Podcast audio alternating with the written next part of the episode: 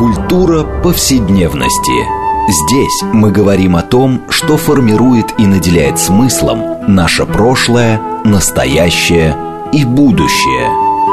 Ведущая, главный редактор издательства «Новое литературное обозрение» Ирина Прохорова. Культура повседневности. Программа предназначена для лиц старше 16 лет. Здравствуйте. Мы продолжаем цикл передач под общим названием «Культура повседневности». А, напомню нашим радиослушателям, что эта программа посвящена разнообразным темам, связанным с нашими ежедневными практиками, различными укладами жизни, всему тому, что мы часто пренебрежительно называем бытом. Однако наша программа стремится показать, что многие стороны повседневной жизни являются важнейшей частью культуры и во многом предопределяет и формирует ее развитие. Сегодня мы поговорим на тему, которая, конечно, в, общем, в каком-то смысле условно можно отнести к повседневности, хотя а, с проблемой, которую мы сегодня будем обсуждать, мы сталкиваемся всю свою жизнь. Я бы эту программу назвала «Отцы и дети 2». А, это разговор э, очень болезненный э, во многом. Да? Это отношение детей, ну, грубо говоря, к грехам отцов. Речь идет, прежде всего, конечно, о советском периоде, и мы понимаем, что очень многие проблемы современной российской жизни связаны с этой очень важной проблемой, с большой глубокой травмой, которая до сих пор, в общем, не проговорена. И э, я ни разу не видела серьезно, чтобы были какие-то серьезные обсуждения, но, грубо говоря, как детям относиться к тому, что они узнали о том, что их родители или дедушки или бабушки были причастны к каким-то преступлениям или каким-то, ну, я сказала, нарушениям каких-то основ моральных. А, и в этом смысле вот разговор о том, а что же нам делать и как эту травму изживать, а, мне кажется, очень актуально, особенно в последнее время, когда мы видим, есть попытка эту травму не прорабатывать, а просто снова отодвинуть в сторону. А, и мы отталкиваемся, как обычно, в нашем разговоре от книги, вышедшей в ближайшее время. И это э, нынешняя э, вот, да, книга, это книга Владимира Зелинского, которая называется «Разговор с отцом». А, и, в общем, э, книга, мне кажется, уникальная. И таких книг у нас почти нет, или, во всяком случае, очень-очень мало, потому что это действительно попытка понять отца, и мы сейчас будем об этом говорить, а, и вообще вопрос о том, как можно ли понять и простить, и вообще как поступать в такой ситуации человеку. И нашими сегодня собеседниками будет прежде всего автор книги Владимир Зеленский, писатель, публицист, переводчик, православный священник. Здравствуйте. И второй наш гость Евгений Абдулаев, поэт, прозаик и критик. Здравствуйте, Евгений. Здравствуйте. А, и Арина Прохорова, главный редактор издательства «Новое литературное обозрение», ведущая Знаете, но я начну, наверное, разговор а, с книги, которая меня в свое время потрясла. А именно, давным-давно в издательстве «Новое литературное обозрение» мы издали книгу Петра Эстерхази, а, его знаменитую книгу, которая называется «Небесная гармония», где он, собственно говоря, описывает всю историю своей семьи с XII века а, и рассказывает о своем отце, который для него был абсолютно примером и кумиром. И таким аристократ, который в советское время, в общем, как-то противопоставлял этому режиму и так далее. А, и потом, а потом произошло вот что. Когда книжка вышла, получилось всенародное признание, он пошел в архив посмотреть какие-то документы, связанные с отцом. И ему вынесли несколько папок, и выяснилось, что отец его был доносчиком. То есть в течение десятилетий он писал доносы э, на, на родных, на друзей, подробно описывал, кто что сказал и так далее, и так далее. И это была для Эстерхази катастрофой. Он написал ну, как бы продолжение, называлось «Исправленное издание», где он фактически опубликовал эти доносы со своими горькими комментариями. И его последняя фраза была «А «Жизнь моего отца есть прямое и страшное доказательство, что человек – существо свободное». В каком-то смысле горький парадокс, но это его совершенно сразило. И э, когда мы книжку эту представляли, он, собственно, говорил о том, что для него была главной проблемой вот как-то смириться с этим, пережить а, и каким-то образом жить дальше. Вот э, в данном случае хотела бы поговорить о фигуре Корнелия Зеленского, да, отца Владимира Зеленского, который был в свое время вполне известным критиком, литературоведом, и в 20-е годы был фигурой а, очень яркий, а, и, собственно, так сказать, один из создателей литературного конструктивизма. Вот, э, Владимир, я хотела обратиться к вам. Почему э, вы решили написать эту книгу. А если бы мы были в Советском Союзе, мы бы употребили штамп типа «написанный кровью сердца». Но так и есть. Вот, может быть, вы сказали бы нам несколько слов об этом. Ну, значит, так сложно дать один однозначный ответ на этот э, вопрос. Прежде всего, у меня было все постоянное отталкивание от того прошлого, которое связано с отцом. И потом уже с годами, как человек мудреет и понимает, вглядывается в самого себя – понимаю, я начал, начал понимать, что это отталкивание ну, по-человечески, по-христиански неверно. Ну, кроме того, я должен сразу подчеркнуть, что отец мой доносчиком не И никаких таких вещей предъявить я не могу. Это совсем другая, другой уровень, скажем, падения. Я даже могу это употребить, это слово падение. Это другой уровень э, выражения себя в этой эпохе. И вот от этого выражения себя со стороны отца я всегда отталкивался, потому что у меня было другое выражение. У меня было такое образ, который не образ, банальная вещь, банальное выражение, что яблоко далеко откатилось от яблони, и, в общем, при поддерживании всех отношений, когда он был жив с отцом, и после его смерти он отцом оставался, у меня было постоянное, что я этого не желал знать, это погружаться и так далее. Мой брат недавно, мне последние годы собрал два тома его сочинений. Он спрашивал моих советов, просил моего участия. И потому что я не могу участвовать, потому что мне, мне это чуждо. Мне это чуждо, причем чуждо не только в отношении э, чисто идеологических его выступлений, но даже в том, что конструктивизме, который, как отметил что мне чуждо, у меня другой э, взгляд на вещи и другое восприятие мира вообще. Ну и вот я стал искать и в этой, в этой связи, в этой связи с отцом, который уже, когда я сам уже пожилой человек, и как-то стал его понимать. И, кроме того, эта книга, которую я начал писать как сначала как э, просто воспоминания под, под настойчивым, настойчивой просьбой моего брата, потом это стало как-то разрастаться, разрастаться, и стала книгой. И суть этой книги заключается в том, что я попытался понять время через фигуру отца. Осмыслить время, которое, осмыслить время в его человеческом измерении, в его достижениях, в его обольщении, в его надежде, в его, в его падении. И вот э, ничего не скрывая, э, скрывать, собственно говоря, нечего, я это решил об этом говорить, потому что э, еще и потому, что на э, имя моего отца, на, на мою фамилию была какая-то цель э, его несколько очень неудачных его шагов, выступлений. Другие делали вещи, так говоря, объективно гораздо худшие. Но как-то они от этой цели избавились. Но им это осталось навсегда. И вот это не потому, что я писал, не потому, что восстановить справедливость, но прежде всего для того, чтобы понять вот это вот время великого обольщения через него потому что он не был приспособлен к внедрению жизни. Хорошо, а вот, э, Евгений, а могли бы вы немножко пару слов тоже сказать о Корнелии Зеленском, а, вот, да, об, о неоднозначности этой фигуры? Собственно, чтобы наши радиослушатели немножко понимали, я думаю, многие просто и не помнят, и не знают его, а, где, собственно, где его главные были, грубо говоря, преступления в кавычках, да, где он оступился так сильно, что у него репутация очень неоднозначная.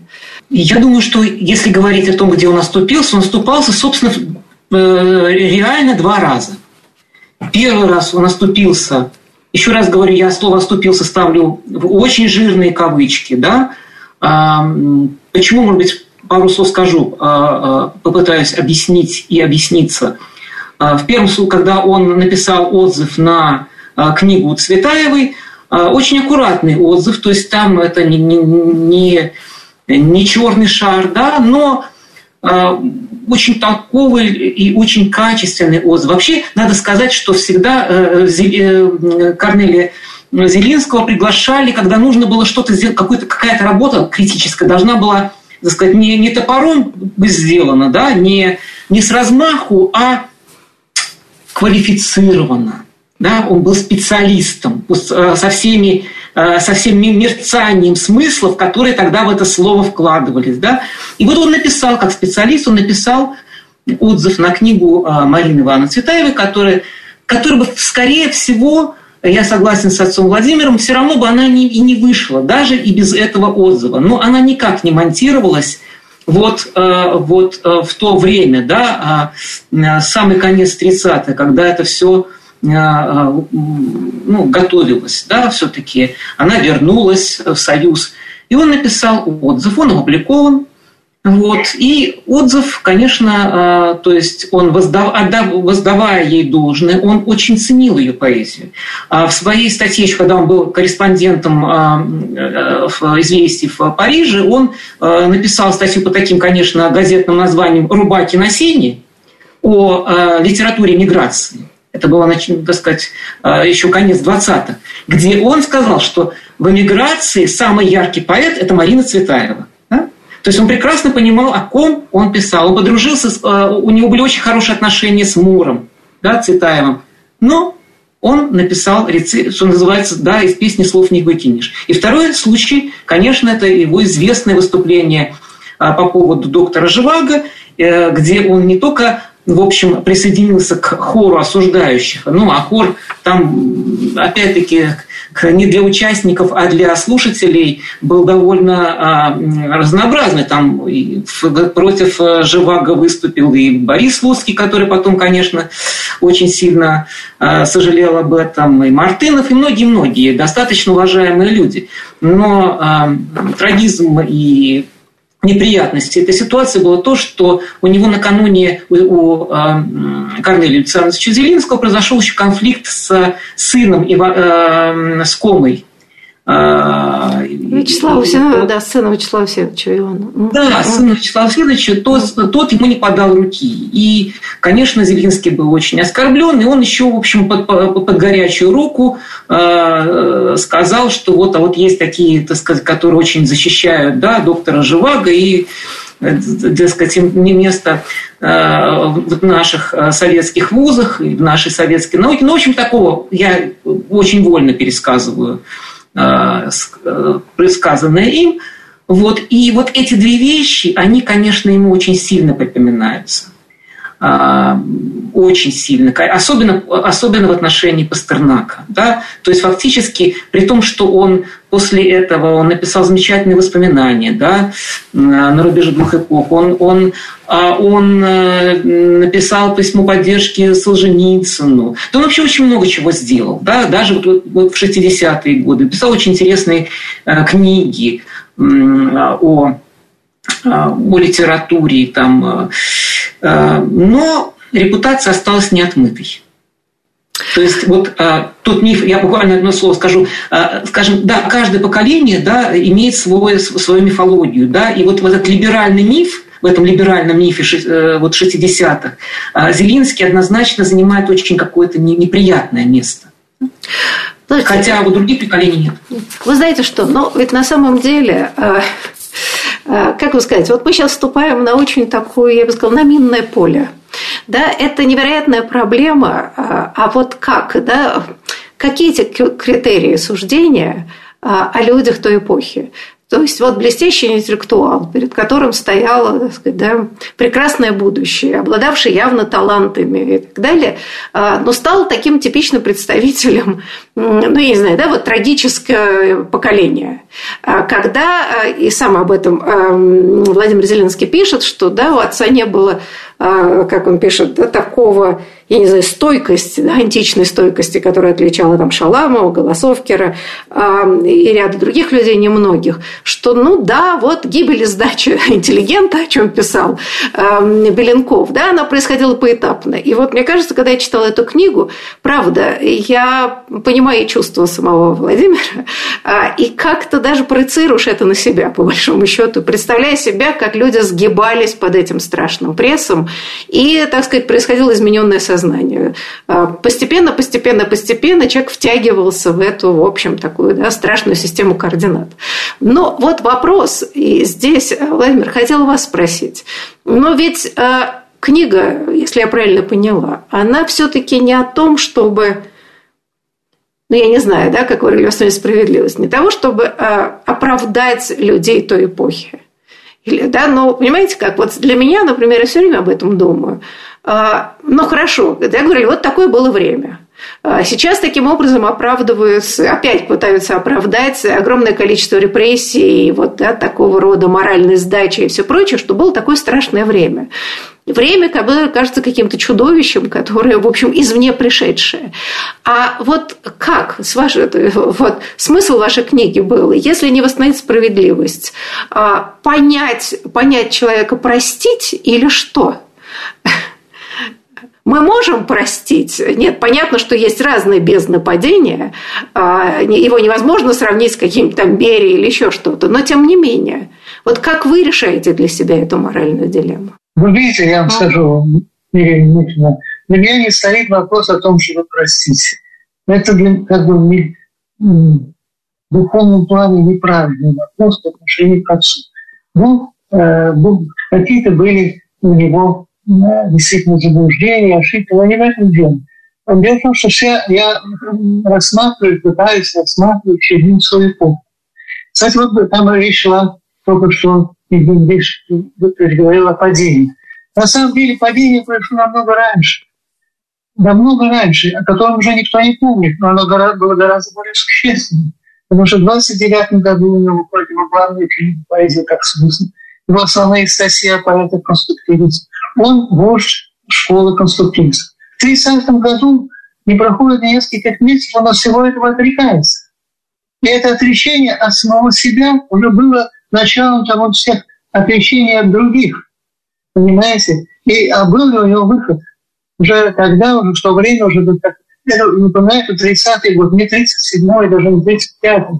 Это, уже, это только 30-й год, когда, когда еще не было, в общем, этот воздух не пах смертью он, он был угрожающий, но он не был смертельным. И вот тогда вот он отказался не только сам себя, а от того, что он вынес как, как свое дитя, и когда все это растоптал. Вот. Это, сейчас анализируя его жизнь, я понимаю, что падение произошло именно тогда. Что надо было просто отказаться от литературы. Чего он не мог отказаться? Это, это было очень сложно. И кто это мог делать, если у тебя есть какое-то дарование, и какое-то признание, и главное желание э, писать. Но тогда надо было от литературы. Один из его очень талантливых спутников по конструктивизму, по версии вообще пошел рабочий на завод в то время. Потом вернулся Но перелом был такой, такой глубокий, что человек отказался просто работать пером. Вот. Что касается того, что простить и понять, то я, эта цель этой моей книги э, заключается в том, даже не цель, а интонация, скажем, что выйти за пределы каких-то вот чисто человеческих э, виновностей или э, и так далее. Потому что это, ну вот он написал эссе, я, я написал, он написал бы другую, другую или раз заходит даже э, злое фарисей, сейчас тоже она хорошая. Она хорошо написана. Вот, и она по делу написана. Но смысл то же самое, что она, она работает топором. Ну, это очень красивый топор. Вот. Но не в этом дело. Я пытался понять, падение не только, не только не, я не, не скажу, что падение. Да, это слишком сильно, может быть, в этом смысле. Это сдача советской интеллигенции это скорее обольщение. Вот он вошел в эту струю этого, обольщения, которое действовало э, так сказать, всю советскую эпоху, которая потом растает. Он перешел в другое обольщение, сегодняшнее. Это другое уже. Другая тема, но одно обольщение очень тесно связано с другим. И вот это обольщение, которое затронуло совершенно всех, кроме нескольких великих имен, оно затронуло огромный пласт талантливых людей. И это неспроста. Вот это, я думаю, я все время пытаюсь понять, пытаюсь понять на примере отца, в чем же заключалось это обольщение. Обольщение мифа. Этот миф религиозный или уже религиозный, который охватил собой ну, какую что там отца. Пол планеты. Пол планеты. Он охватил себя и увез за собой, а потом растаял как дым. Я там в, этом, в этой книге, я там начинаю фантазировать, что совершенно э, допущено исследование, например, о судьбе очень яркого публициста Михаила Кольцова, который был куда более ортодоксальный, чем мой отец и многие-многие другие. Но он был талантливый человек, талантливый как личность, он был талантливый как писатель, он был яркий политик, что бы с ним стало? Но с этим талантом, если бы он выжил, что бы с ним стало? С ним стало бы то же самое, что стало бы со, со всей думающей советской и российской цивилизацией. Он пришел бы сначала в здесь, так называемое, шестидесятничество, потом влился в перестройку, потом от всего этого э, отказался, нам, очень мог быть социалистом, даже кем угодно. Потому что время мифа кончилось. Знаете, и, вот, и, все, и все люди, которые, ну, мой отец один из многих, многих, э, которые в этот мир попали, ему служили, и он это понимал. Это, кстати, он это понимал, там я, я привожу письма Шагинян, что он мог бы сделать гораздо больше, гораздо лучше, но он я вот в этой а, Вы знаете, а я вот, например, хотела... Э, Евгений, вы хотели что-то добавить? Я просто вопрос к вам адресовал. Вы знаете, я вот все время думаю о том, что действительно, да, в данном случае, с одной стороны, говорить о том, что отчасти несправедливо, что бывали и похуже люди, а вот репутация испорчена а, э, именно у Корнелия Зеленского. С другой стороны, вот вам не кажется, что в среде интеллектуальной этой эпохи, что потому э, репутация была у него столь плоха, что ну, как бы его судили по гамбургскому счету.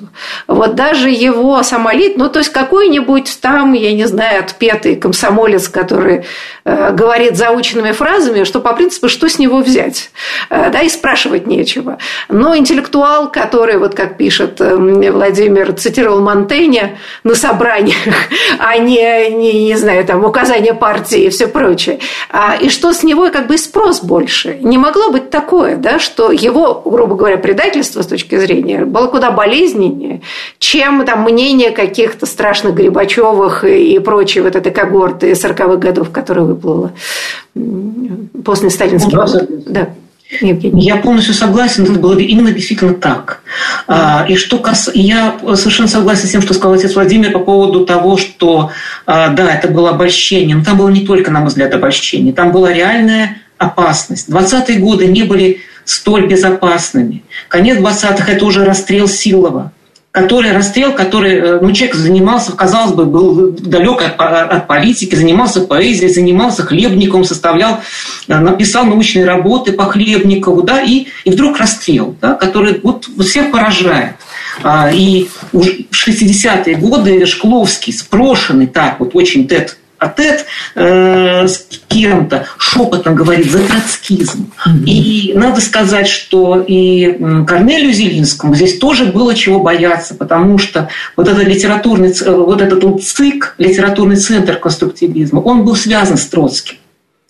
А потом, в 30-е годы в доносах говорит, что он был создан по заданию Троцкого. Это сложно сказать.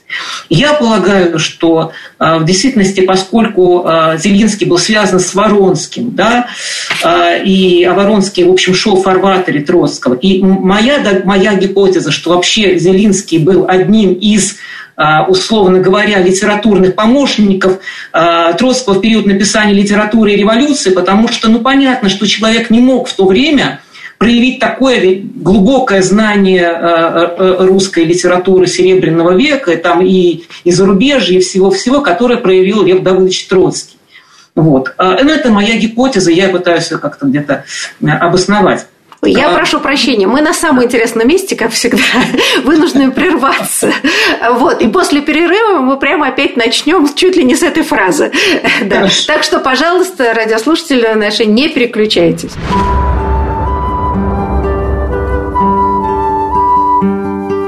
Здесь мы говорим о том, что формирует и наделяет смыслом наше прошлое, настоящее и будущее – Культура повседневности. Мы продолжаем нашу программу в рамках э, передачи «Культура повседневности». Э, напомню нашим слушателям, что мы сегодня а, обсуждаем очень важную болезненную тему, а именно тему отцов и детей, особенно советского периода, вообще как дети могут, должны и э, вынуждены относиться к прегрешениям отцов, что с этим делать. В общем, весь этот комплекс моральных дилемм. А, и мы это обсуждаем, отталкиваясь от книги Владимира Зеленского «Разговор с отцом», который, собственно, посвящен отношениям автора с Корнелием Зеленским, известным советским литературоведом а, и как бы, э, отцом конструктивизма, и фигуры очень неоднозначные. А, вот, простите, мы на, на самом интересном месте прервались. Да, я хочу просто еще раз представить наших гостей. Значит, наш гость, во-первых, сам автор Владимир Зеленский, писатель, публицист, переводчик, православный священник. И второй наш гость Евгений Абдулаев, поэт, прозаик и критик. И я Ирина Прохорова, главный редактор издательства «Новое литературное обозрение». А, значит, Евгений, вы выдвинули очень интересную гипотезу о том, что вполне возможно, что Корнелий Зеленский помогал Троцкому писать его знаменитую книгу. То есть вы исходите из того, как вы говорили, что она слишком хорошо написана и обнаруживает слишком хорошее знание литературы, на что Троцкий, видимо, претендовать не мог. Да. Покровителем э, Зелинского в Харькове, где Зелинский работал, был Владимир Нарбут который создал там вначале в Харькове, э, поднял литературное дело. Потом э, Нарбута переводит в Москву, и буквально в это же время в Москву переезжает и э, Зелинский. И вроде, так сказать, в литературе его никто не знает, потому что он работает в украинском постпредстве. А надо сказать, что на Украине он был, занимал достаточно высокую позицию. Он был председателем малого наркома, на минуточку. Я говорю о Зелинском сейчас. Да, да, да понимаю, вот. да.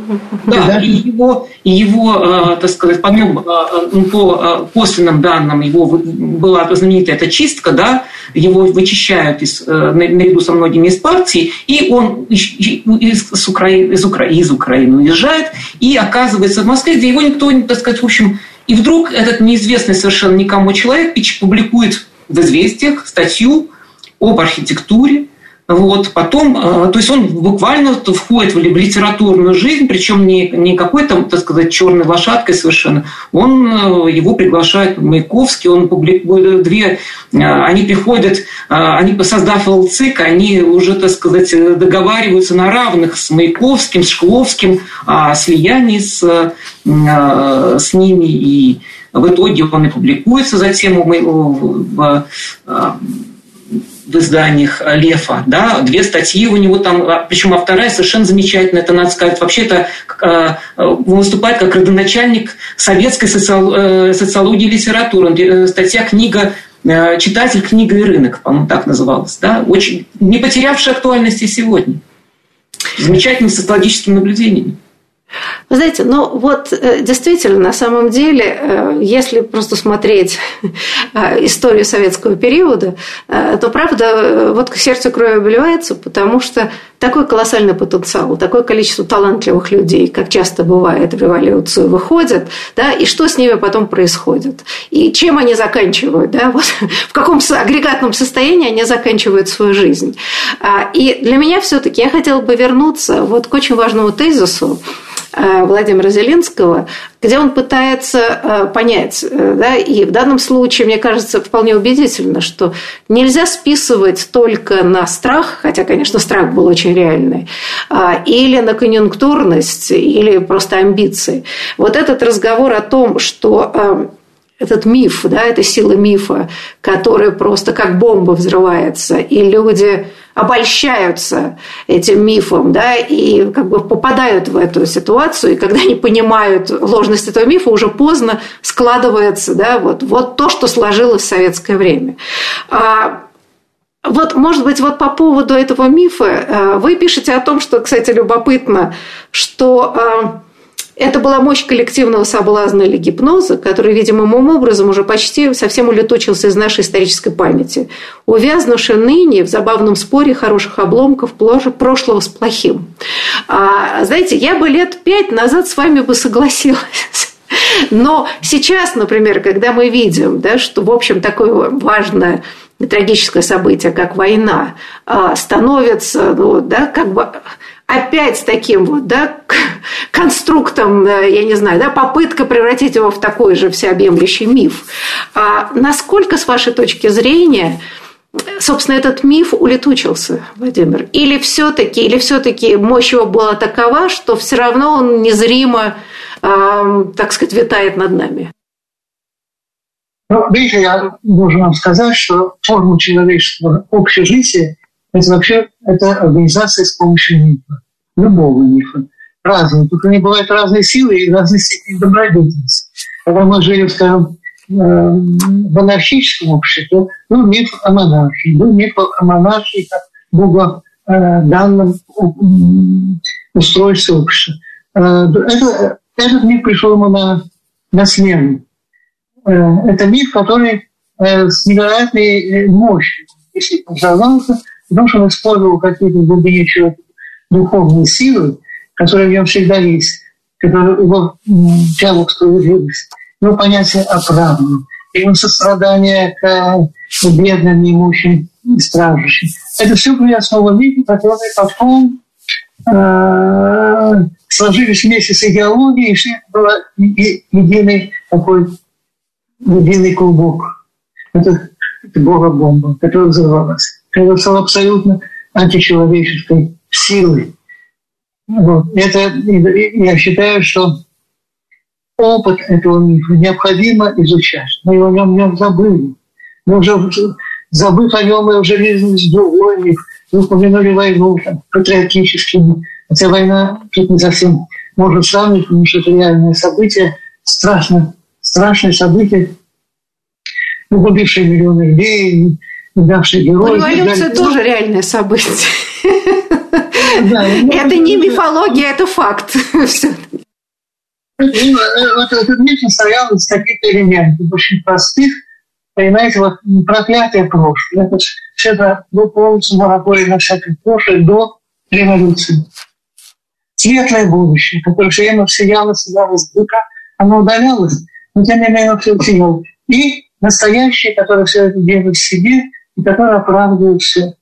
И считалось, я думаю, люди, которые участвуют во всех этих чистых, во всех этих убийствах, что значит, будущее сейчас пишут. Потом будущего этого не оказалось. И это всегда так. И того будущего нет ни у какого мифа. Но у него есть настоящий. Настоящий, который соединяет людей в клейкие массы, для этих клейкие массы, которые Э, способны раздобыть индивида. Я вам добавлю еще на другую тему. Сейчас все время идут споры, значит, о Сталине, все время вспоминают, Сталин становится все более популярным, Ленин, так сказать, отодвигается в какую-то, значит, э, вслух. Ну, в общем, они соединяются вместе. Но э, при этом я был глубоко убежден, что Ленин хуже. Потому что Ленин не создатель мира создатель этой одержимости. А Сталин ну, администратор одержимости. Не важно, видел он ее, не видел, не важно. Он прекрасно был ее администрировал. Он ей управлял. Он ей, так сказать, э, двигал историю. Но не будь этого мифа, он не мог бы сделать ничего. Понимаете? Потому что не будь людей, которые его окружали, которые верили в то, что все благо человечества перед днем, а также э, в том будущем, которое несет, этого он ничего бы не мог сделать. Все диктаторы, если не только диктаторы, конце концов, Вот этот, в этом, возвращаясь к моей книге, я хочу вот напомнить вам такой ярчайший и печальнейший пример мифа. Это письмо Пастернака после, через три дня после смерти Сталина. Вот он именно, вы сказали, пишет он Фадееву. Неизвестно, зачем он ему пишет. Вот. И он говорит о том, что вот, э, вот эти, эти руки, рабочие руки, которые лежали в этом гробу, которые, э, которые воплощались, которые несли на бы весь мир. Вот это, он, он вспоминает о прошлом, который, избавил новый советский строй, воплощенный Сталин. В общем, это э, необыкновенно талантливое, как всегда Пастернака, и политическое, вот это выражение, последнее выражение. И в это же время он пишет о докторе Живаге, о, о, о Калигуле, значит, за этим Оскар. коллега говорит, в общем, что-то он пишет, что судьба, душа моя печальна и так далее, на погибших. То есть две эти реально существовали в человеке. Человек, который был не совсем глупый, обладал возможностью мыслить, он нес эти две реальности, и они в сталкивались, и это была его драма. И в моем отце это все было. Знаете, ну, я бы сказала, письмо Пастернака и многих других, ну, я не знаю, да, есть такое понятие, как стокгольмский синдром. Э, почему он стокгольмский? Вот это точно несправедливость, это скорее было бы российский. Да, но я думаю, что э, вот эта страшная длань, 30 лет висевшая, да, но все-таки людей э, действительно как-то расплющивает. А, и я боюсь, что здесь вот правда судить их с точки зрения нашей позиции довольно сложно. Но, знаете, вот я хотела Евгения спросить, э, что мне показалось, может быть, я книгу, я читала ее достаточно внимательно, но, может быть, я как-то не так правильно поняла. А все-таки вот как бы идея, что это был миф, что люди туда втянулись, и что дело не в Сталине самом, а как бы он там просто репрезентировал этот миф, все понятно. Но если вот так дальше эту логику продолжать и обольщение, то вообще можно говорить о индивидуальной ответственности, в конце концов, потому что если все виноваты, то значит никто не виноват. А, знаете, я просто приведу пример. В свое время, в 90-х э, годах, когда трудно было представить, что многие эти тяжелые вещи станут очень актуальными в наше время, у меня был разговор с молодым человеком, который делал политическую карьеру. А, и он вдруг начал говорить, что тогда очень странно, что, ну, в общем, а что? Ну, вот, во-первых, э, э, почему большевики, вот, да, они были ответственны за страну, я говорю, поэтому они залили все кровью, да, значит, ну, как-то долгий такой без бессмысленный разговор, как всегда он бывает в интеллигентных компаниях. А потом он сказал в такую фразу о том, что ну а что? Ну, между прочим, вы же тоже были комсомольцами. А, значит, ну и по принципу тоже поддерживали режим. Я сказала, что вы хотите сказать? Что, грубо говоря, Берия и я одинаково виноваты? Я с вами в жизни не соглашусь. Да? Вот в этой ситуации да, можем ли мы какие-то моральные суждения и градации вины высказывать? Ну, грубо говоря, можем предъявить дедушкам, бабушкам или э, отцам, условно говоря, какие-то претензии, да, но личной ответственности. Вот ну, по, по отношению к той эпохе, да, вот грубо говоря. Я Евгения хочу сначала спросить, а потом вас, Владимир. Эм, Мое мнение, да, а, если мы находимся на почве как бы науки, да, истории литературы, то здесь эм, очень очень сложно. А, конечно, моральный пафос, он всегда исследователем движет, да, и э, всегда. А, и стремление изучить предмет который ты исследуешь со всех сторон, да, только не то, не то, что там он писал, да, но, предположим, и какие-то аспекты его вне литературной жизни. Вот, это, это есть. Но, на мой взгляд, э, когда этот пафос, э, и э, в хорошем смысле слова пафос, это этот моральная составляющая, это суждение вносится в исследование, то, на мой взгляд, исследование от этого не выигрывает. А я сейчас а, не про есть... исследование, да. а я сейчас в каком-то, я вот. задаю какой-то с точки зрения некоторого общесоциального, человеческого а, аспекта. Хорошо, конечно. Да. Конечно, для этого, для этого все это, собственно, тут полностью согласен, потому что, к сожалению, тут у нас немножко другая крайность пошла, да, вот сейчас а, Сергей Иванович Чупринин пишет такие портреты деятелей 50-х, 60-х годов, выкладывает их, и начинается бурная полемика, очень часто эта полемика идет о том, сотрудничал с органами или нет, да, вот, то есть все уходит вот в эту сторону. Вот. Или там виноват или не виноват. Вот. А что касается, если, так сказать, мы выйдем за пределы а, такого, в общем, а, академического исследования, конечно, мы можем, но мы можем, мы должны это делать, потому что мы это делаем не для них. Мы судим не их, мы судим сами себя. Мы судим себя сегодняшних. Да?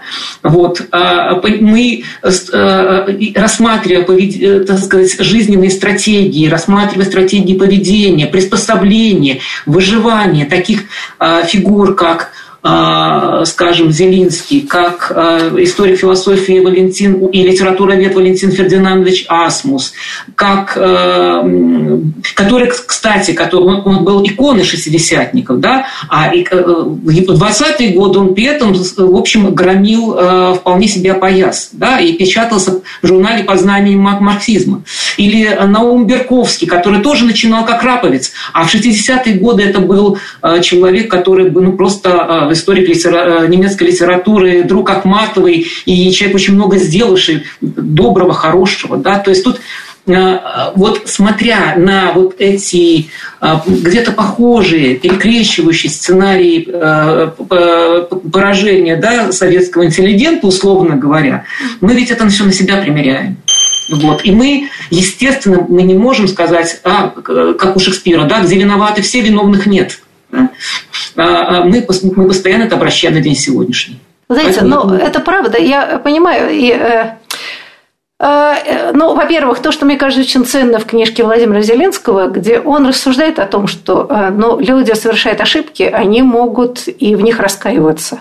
И что в данном случае, в те фигуры, которые вы, так сказать, упомянули, что это люди, которые совершали ошибки, может быть, в искреннем заблуждении, но в более мягкие годы могли позволить даже и искренне выражать. Да? Как бы этот опыт страшно чему-то научил их, что, что тоже важно. А, но вот, э, Владимир, а вы хотели что-то сказать э, в начале, да? Я передала слово Евгению. Я хотел сказать только то, что я был очень осторожно пользовался словом э, судить и осуждать. Ну, конечно, когда речь идет о людях, которые расследуют несчастных путемейцев, их пытают, здесь можно судить и осуждать и так далее, потому что они выбрали, они это делали даже с, с пафосом и со страстью.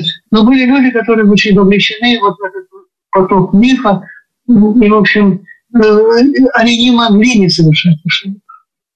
Я не знаю профессии э, в Советском Союзе, вот в советские годы, которая была бы чиста от всего на свете. Вот я такой просто, может такой, даже дворник, тот работал понятым. Даже лесничий, тот, так, сказать, его привлекали к репрессии. Но в преступления практически были совершено, вовлечено все общество. Вот. И э, речь, речь идет об осуждении, а речь идет о понимании, но понимании таком, которое должно этот опыт в себе э, как-то осмыслить и от него оттолкнуться. Не, не понимать его насчет, но его надо оттолкнуться. При этом, поскольку я все-таки сын, который писал книгу, при этом должно быть все равно меня тепло, особенно было, сказать, в отношении к этому поколению, к тем людям, которые были, которые жили в ту эпоху. Вот, кстати говоря, упомянул Евгения про всех этих а, писателей, да, очень известных, я вспоминаю про Виктора Шкловского, такой умный человек, который все понимал с самого начала. И его подпись тоже стоит э, под призывом пострелять фашистских укреплений. У него всяко там нет подписи. Только потому, что его не пригласили, он не был столь видной фигурой, чтобы, его, э, чтобы он был что-то подписывать. Но это, это все общество Э, был вручну. Пастернак один э, не подписал. Ну, и он, кажется, что-то подписал, когда бы что-то пришлось. Да, но, но, но вот если, но вот есть ряд таких героических как Пастернак, как Шаламов, ну, Голосов, мне неизвестен, я просто очень хорошо лично знал. Но есть несколько героических фигур, но не они создают, так сказать, общество, к сожалению. Это, и поэтому надо э, сейчас совершенно неправильный, тоже неправильный, неправильный вот сместилось вот такого зрения, что этот сотрудничал с органами, этот не сотрудничал. Это, конечно, очень важно. Но, тем не менее, вот этот э, момент, что вот этот был порядочный, это непорядочный, какая порядочность в искривленном обществе была в том обществе. Теперь была русская литература, школьная учительница. Дело то же самое. Когда тебя не приглашали никто. Все, все, все действия, которые должны совершать Э, советская учительница, так сказать, э, при всяких идеологических клятвах воспитания детей, она совершила. Но никто не вспоминает, что она уж такая злодейка. Вот это, это все общество было неправильно понятно. Вот, Надо Владимир, его изучать, чтобы не подумать опять сюда. Знаете, я э, как бы тоже не склонна, знаете, легко с позиции человека, не пережившей и сотой доли того, значит, тыкать пальцем и говорить, что вот вы такие трусы и так далее. И я помню, что в конце 80-х годов, вот на гребне перестройки, многие молодые люди, были много общественных дебатов, упрекали старшее поколение, что вот потому что вы были трусы, вот это все и произошло. С другой стороны, мы действительно ведь говорим о нынешнем времени, которое вдруг начинает проявлять какие-то схожие черты. Так вот, вопрос. Э, вопрос ведь как относиться ко всему этому, к конкретным людям, да, особенно к своим родным, или к тому поколению. Ведь наша задача, чтобы этого не повторилось. А если мы говорим, что вот, вот было какое-то кривое общество, вот такое вот, вот непонятно какое, да, поэтому в данном случае что людям было делать, то тогда с этим злом как бороться? Ну, оно опять искривится. И что? Понимаете, бороться невозможно. Я думаю, по той причине, что борьба центром предоставления одного другого, и разные лагеря, одни лагеря накачивают, один лагерь накачивает другой и так далее. Надо создать альтернативу человечности. Без борьбы. А представить себе хорошей литературу, какими-то э, добрыми и мудрыми поступками. Ну и очень многих, очень многих других. Знаете, это не все способны сейчас и на улице выходить, и голову себе под подставлять осуждать их нельзя, но тем не менее надо создать альтернативу. Альтернатива должна существовать, и тогда, так сказать, злой миф, он будет сам по себе То есть мы должны даже создать добрый миф? Да, Евгений, ваша позиция по этому поводу. Я считаю, что как бы одна из функций, одна из задач науки – это демифологизация. Да? То есть ученый работает как а, неважно, он литературовед, я имею в виду гуманитарный ученый, да, а, он, он литературовед, он историк. А, надо сказать, что э, в гуманитарной науке сейчас некоторая усталость от самого понятия миф, то есть оно очень активно эксплуатировалось гуманитаристикой, там, начиная где-то с 20-х и, и по 70-е, даже 80-е включительно, да, и потом, естественно, как всегда бывает, возникла некоторая усталость, ну, как бы тема уже стала, показалась исчерпанной. Хотя, возможно, так оно, мы сейчас, может быть, на новом витке подходим к тому, что мы снова заговорим о, о том, что нам, а что нам делать с новыми нашими мифами. В любом случае задача ученого – это а, анализ мифов. Да? То есть советский миф – это был не один миф, это, была, это была констелляция различных мифов. Да? Мы видим, опять-таки, на примере Зеленского и Пастернака, потому что, а, конечно, миф а, великой страны, но и миф возможности прямого контакта с властью, прямого, прямолинейного того, что, о чем многие литераторы, увы, грезят и сейчас. Да? А Зеленский был приглашен на встречу со Сталиным, и он единственный оставил абсолютно полную, полную ее запись, которую после встречи добросовестно Иосифу Виссарионовичу отправил. Но Иосиф Виссарионович посчитал, что рановато ее публиковать. Она была позже опубликована в квартире у Горького встреча. Э, Пастернак э, тоже, э, так сказать, имел контакт со, ну, такой, конечно, краткий, Э, спорю, был ли у него еще один, кроме того, телефонного звонка или нет. Но когда пришел к власти Хрущев, Пастернак с печалью говорил, что вот а, предыдущий, с предыдущей властью я мог говорить напрямую. Да, вот с этой я... Вот этот миф а, поэт и царь, да, это тоже миф, это тоже миф, который держит... Большой очень... соблазн. Да, да. Поэтому задача, задача ученого э, работать на э, по анализу и демифологизации. Ну, в общем, к сожалению, мы только начали этот сложный разговор э, об отцах и детях и как им разобраться друг с другом, а время наше закончилось. Я думаю, что это только начало очень серьезного разговора и, может быть, драматического разговора. А я хочу поблагодарить гостей Владимира Зеленского и Евгения Булаева. Большое спасибо и до будущих встреч. Спасибо вам. До свидания. До свидания.